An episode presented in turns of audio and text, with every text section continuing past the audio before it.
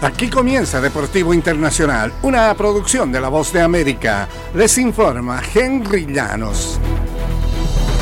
En el fútbol americano, Lamar Jackson, el mariscal de campo, consolidó su candidatura jugador más valioso la semana pasada al dejar claro que puede mover el balón ante las mejores defensivas de la NFL.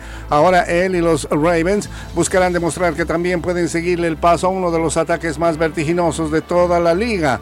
La supremacía de la conferencia americana depende de ello. Con su actuación de dos pases de touchdown ante San Francisco, Jackson, de apenas 26 años, se colocó en una posición mejorable en la búsqueda de convertirse en apenas el décimo quarterback con múltiples premios de MVP. Un triunfo el domingo ante Miami sellaría el trato y garantizaría que los playoffs de la ah, conferencia americana pasen irremediablemente por Baltimore. y la NBA aprobó el miércoles la venta de la participación mayoritaria de los Mavericks de Dallas de Mark Cuban a las eh, familias que operan la compañía del Casino Sands de Las Vegas. El acuerdo fue aprobado apenas un mes después de que las familias de Miriam Anderson y Sylvan y Patrick Dumont anunciaran su intención de adquirir el equipo. La compra está situada en un rango de valor de 3.500 millones de dólares.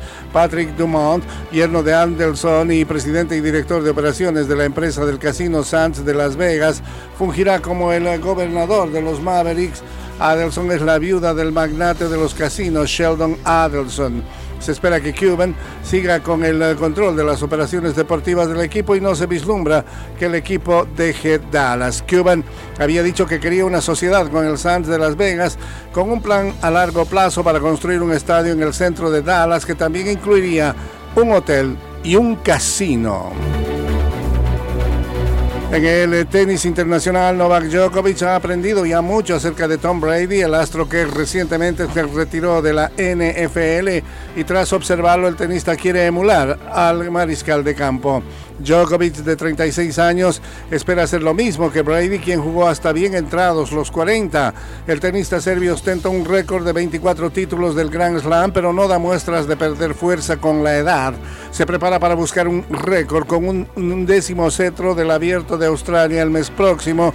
Y mientras que Roger Federer está retirado y Rafael Nadal se perdió buena parte de la campaña de 2023 por lesiones, Djokovic espera que le queden varios años más en la cima del tenis internacional. Y hasta aquí Deportivo Internacional de la Voz de América.